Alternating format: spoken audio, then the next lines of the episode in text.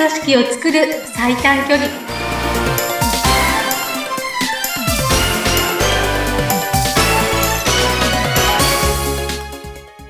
強い組織を作る最短距離。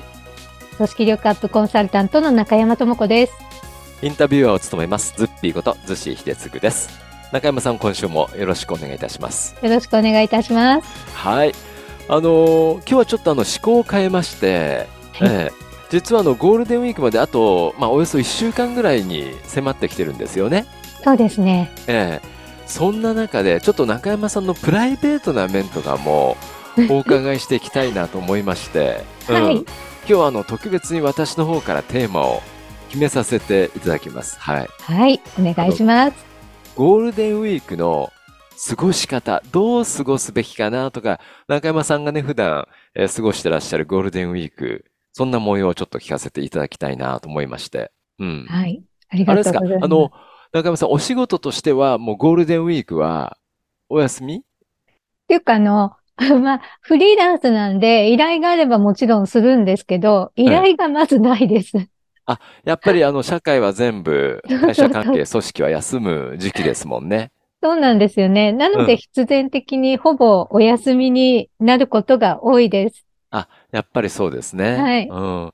そこで中山さんが普段まあどういうゴールデンウィークを過ごしてらっしゃるのかなっていうとこからお伺いしたいと思います。かなりプライベートかもしれませんが。なるほどですね。まあ、私はもう娘たちも大きいので、うんまあ、娘たちそれぞれ予定があることが多くてはい、ただまあ、あの、自分の仕事がない分、あの、例えば、食事なんかはね、いつもよりちゃんとできるかな、みたいな。もし、まあ、彼女たちのね、予定にもよりますけどうん、一緒に食事をとる機会なんかが増えたらね、はい。話がたくさんできたらいいな、なんて、そんな感じですね。えーあの、今、娘たちっておっしゃいましたけども、どういう構成なんですか？えっと、上、もう大きくてですね、うん上が24で、おう下が21なんです。もう成人してる。ね、なかなかもう成人されてて大きなお子さんがいらっしゃるんですね。そうなんです。うん。え、もうお二人とも社会人で？あ、えっと、21の子はまだ大学生ですね。うーん。はい。そうなんだ。じゃあ、そこであのあれですか、家族で過ごすっていうようなことが多いんですか？うんあの、いやいや、一緒にはほぼ、だいたいみんな忙しく遊び行ったり、バイト行ったりっていうのがほとんどなので、あの、はい。一緒に過ごすっていうのはあんまりないんですけれども、うん。やっぱりその、食事の機会が増えたりはしますよね。大学もなかったりとか。はいはいはい。うんなんで、まあ普通の生活っていうか、特別、あの、大きくなった娘がゴールデンウィークにね、ママとお出かけなんてなかなかしてくれないんで。ズッピーさんはいかがですか？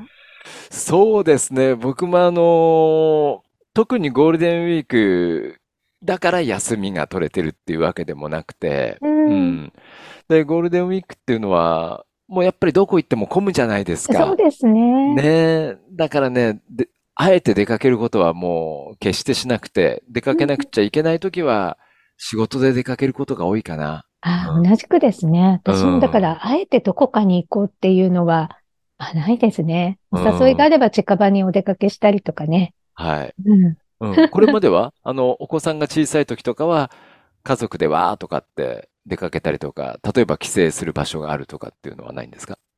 うん、あ、えっと、まあ、その、娘たち、祖父母が大好きだったんでね。うんで、。そういった感じで、あの、実家に遊びに行くっていうのはありましたけどね。はい。うん。うん。え、ご実家ってちなみにどこなんでしょえっと、千葉と、それから東京なので、うああ、じゃあ、あの、程よい近い、程よく近いだけども、やっぱり渋滞には、はね、あるんでっていう感じですよね。そうですね。うんうん。へえ、そうか。まあ、ゴールデンウィーク、特に、まあ、ゴールデンウィークだから特に家族でっていうこともないのかもしれないんですけども、はい。うん。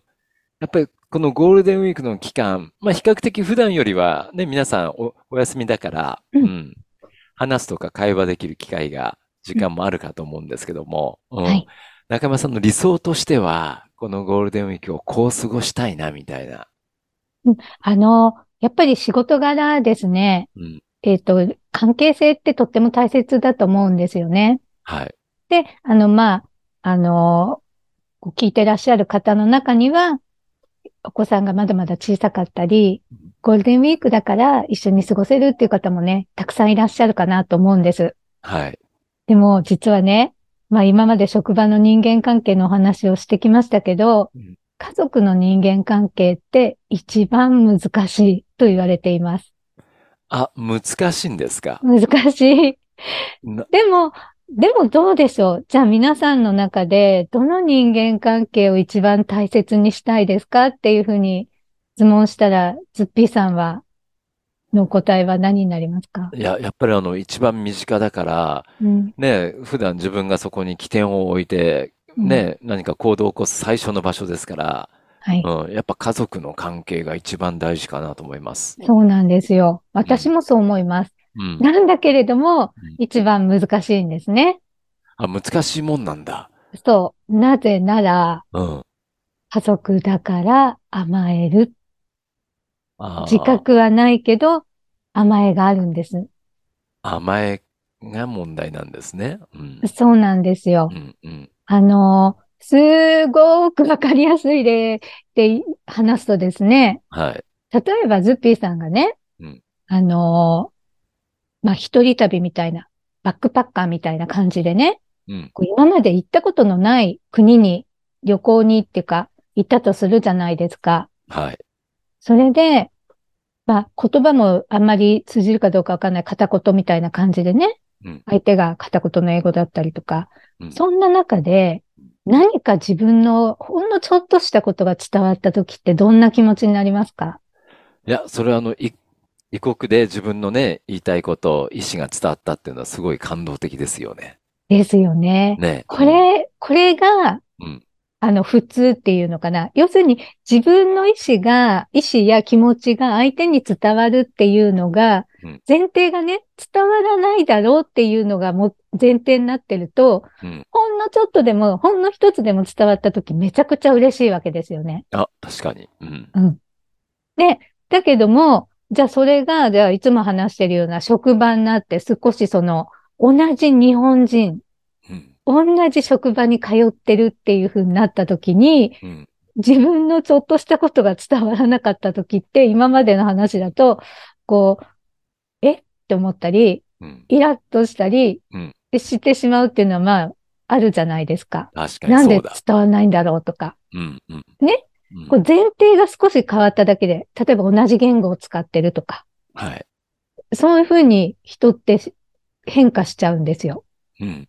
そうなってくると、一番身近な家族、当たり前のように、本当は当たり前じゃないかもしれないけど、毎日顔を合わせられていることが当たり前、うん。何かしてもらってることが、当たり前って言うと変だけど、日常うん。の関係性になったら、もっとそれがどうなりますか？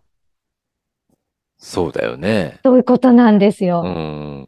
で、これはね、私偉そうに人のこと言えなくてですね、はい。まあ、やらかしてるわけですよ。私もやっぱり、もうその、やらかしてる、具体的に。やらかしてる。あの、どうしてかっていうと、やっぱり普段私人間関係のことをね、こう、おひ人様にね、はい。こう、こういうふうに考えたらどうですか？とか、でもこれはこうですよね？とか言ってる仕事してるじゃないですか。はい。だからまあ、それなりに気を使ってるわけですよ、外では。まあ、そうでしょうね。はい。そううんだから、家の中に来てまで、その気を使うのをやるのはしんどかったりして、うん。そこをおろそかにしてしまうわけです。うん。うん。普通だったらいろんなことを考えて言わないことも、はい。愚痴になって言ってしまったりとかね。うんまあ、そういう愚痴とかってなるべく言わないようにはしてるものの、やっぱりあるわけですよ。うんちょっと分かってもらいたいなみたいな甘え。はい、はい。うん。まあ一番その、ぐ明らかだった例は、まあ、去年の秋に3人で旅行したんですけど、はい。まあちょっとしたことでね、その、あるカフェの、あの、店員さんが私ちょっと、の対応がちょっと気に入らなかったんですよね。うんでもそれが、あの、普通に、こう、ビジネス仲間と言ってる時だったら絶対言うわけないわけですよ、そんなの。うん、うん、だけど、つい娘だから、それをポロッと言ったわけです。うん。言っちゃったの。そしたらね、娘にねうん、いや、向こうは向こうのね、どんな事情があるかわかんないのに、それでそんな風に機嫌に、機嫌悪くなるあなたの方がおかしいってね。まあ普段私が言ってるようなことを 娘に言われたわけですよ。正論なんだけど、うん。うん。だからこう、甘えってこういうことです。ああ、そっか。そうそう。うなんか、だからそういう気遣い、うん、まあだからそれが言い悪いではもちろんないんですよ。うん。うん。そういう甘えが許される、そういうことを失敗しても、まあそう、そうだけどさ、ちょっと言いたかったんだよね、みたいなね。うんそういうのがなきゃ人間しんどかったりするから言い悪いではないんだけど、まうんあ甘えってそういうことなんですっていう話ね。うん。なるほどね。うん。だからさ一番難しい。そうなんだ。うん。あのーまあ、ゴールデンウィークで、まあ、普段よりはちょっと密に娘さんたちとね、こう、一緒にいることができると、うん、いう時には、それこそまたコミュニケーションの問題なんですけど、ど、どういうふうな関係をこの改めて、こう、家族、娘たちと築いていく時間にするべきなんですかね。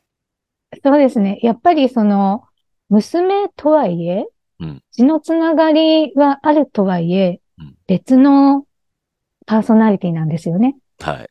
だから、あの、私たちの言葉では、自分以外はみんな他人っていうふうにくくっています。うーん。うん。だから、やっぱそこを、あの、忘れないっていうことだったりうん、あとね、あのー面白い話をすると、はい。家族、なんて言ったらいいんだろう。うんと、自分の子供のことってすごいよくわかってるって親って思ってると思うんですよね。はい。うんうん。だけど、親から見たときに視覚になる部分っていうのがあるんですよ。うーん。例えば、夫婦間で言ったりしたらね、はい。その恋愛関係にあったときにうんよく見えていた部分と、うんあの、一緒に暮らすようになってからうん見えてきた部分って必ずあると思うんです。く少なからずね。はいはまあ、それはそうでしょうね。ううん、うん。で、一緒に暮らしているうちに、恋愛の時に感じていた、あの、相手のパーソナリティがどっか薄くなってきたりとかって思い当たりませんか？ずっと。そう、何か、あの時の感じじゃないですよね。結婚してしまうと違う、やっぱり。そこが視覚なんですよ。うん、だから家族ってうん、本当に、あの、なんだろう、素になっちゃう場なんです、お互いにね。うんうん。だから、その、外の顔っていうのが視覚に入ってくるんですよ。うん。つまり、恋愛関係だった時は、その外の顔を見ていた方が多かったかもしれないわけです。確かに。はい。うんそれが逆転していきうん、いつしかなくなってしまう人もいる。うん。だから、その視覚の部分っていうのは、実は子供なんかは本当に全く見えないわけ。うん。だから、奥さんだったら恋愛関係の時にそこの部分は見えていて、だんだんそれが見えなくなっていくんだけど、うん。子供の場合は最初からそこが見えなかったりするんですよ。うーん。で、子供から親を見た時もしかりなんですね。うん。例えば、私はこう、まあビジネス仲間に、あの、とっても、まあこれはすごくね、あの、嬉しい褒め言葉だったんですけど、中山さんっていつもニコニコしてて、本当に感じいいよねって、誰かが悪いこと言うの聞いたことないっていうふうに言われたことああるんですね。はいす。ごい嬉しかったんだけど、うん。例えばね、そういうふうに私が言われ、褒められたんだよねって娘に言ったらね、娘は多分めちゃくちゃびっくりすると思うんですよ。ああ、そっか。普段そうと違うわけなんだ。そうそう、いつもニコニコしてて、とかね。あの、悪いこと誰も言わないとかね。うん。ええーって言われると思うんですよ。それ、娘たちから見たら、視覚の私なんですよね。なるほど。うん。だから、あそのゴールデンウィーク中にね、皆さんがどんな過ごし方をするかわからないけれども、うん。例えば、こう、外へ出かけた時に、うん。こう、お子さんが普段見せない顔を見せる可能性があるんです。外だから。うん。うん。お家の中の時は、しなか、してない、意外だなと思う。例えば、その、まあ、どっかでね、お食事、外でお食事した時に、はい。その、お店のスタッフさんとのやりとりの中で、妙にしっかりしてる部分を垣間見たりとか、うん。それってお家で見せない顔でうん、普段視覚に入ってる部分なんですね。はいはいはい。うん。だからそんなところに、を再発見したり、うん。で、そんな話のネタ、うん。今ほら、私の話を聞いていただいている方は、はい。その家族間だからこその資格があるっていう話を、私が今、お話、あの、ご披露したわけなので、うん、はい。いや、人ってねってそういうところあるって聞いたんだよねって話のネタにして、うん。でそこで家族で、え、そうなのみたいな。例えばさ、今のなんかやりとりなんかは、普段の誰々ちゃんか、お家の誰々ちゃんからはとても想像できなくてびっくりしたんだよね、とかね。うん。あの、例えば、えっと、お友達とか、先生に褒められる、褒められたときどんなとこ褒められたとかね、うんそういう切り口をしてみると、お家では見えない顔が見えたりする。おー。なるほどね。さすがだな。プライベートだけじゃなく、やっぱりそこの人と人とのコミュニケーションとかっていうところに行くんですね、中山さんね。でも面白くないですか？面白い。面白い、面白い。うん。例えばほッピーさん、お嬢さん。お嬢さんいらっしゃるんですよね。そうです、そうです。はい。うん。だからお嬢さんのそんな知らない、うん。ちょっと一面。うん。あ、外でお友達といるときってこんな感じなのかとかね。そうだね。じゃあ逆にやっぱり、あの、家の中にいるだけじゃなくてうん、外で一緒にこう出て行って、社会と触れてる娘とかっていうのと。そういう表情を見てみたいですね。うん、うん。うん。で、それだったら、ほら、遠くに混んでるとこにお出かけしなくても、うん。お家のそばの美味しいレストランとか行けばいい、よかったりとか、はい。そうじゃないですか。そうですね。うん。ね。あいいかもしれない。そうすると、新たな発見があったり、その普段見ない視覚をこう見ることができたりとかね、そうそう。するかもしれないですね。そうそう。そしてまたほら、奥さんの、あの、恋愛時代の頃のなんかを垣間見たりしてうん、ちょっとまた、ね、新たに惚れ直すとかね。そうですね。うん。ちょっとそういう機会に当ててみるのも、うん。ちょっとやっぱ家の中だけじゃなくて、外にも出てみると、そういう部分がまた新たに発見があるかもしれないですね。ええうん。あの、面白がっていただければいいなと思います。わかりました。はいはい。うん。ありがとうございます。ちょっと過ごし方として家族の視点で考えると面白いことが見えてきました。はい。よかったです。今日は特別編でしたけど、あ、結構話しましたね。はい。番あ、組そうでした。結ちょっと構話しすぎちゃったかな。いや、はい。よかったよかった。うん。またあの次回から通常、通常というか、通常というかね、まあそのビジネス系のね、ビジネス系に戻っていき、ますけど、うん。たまにはね今日は、ちょっとね、ふとそんなゴールデンウィークのお話をお伺いしました。はい。はい。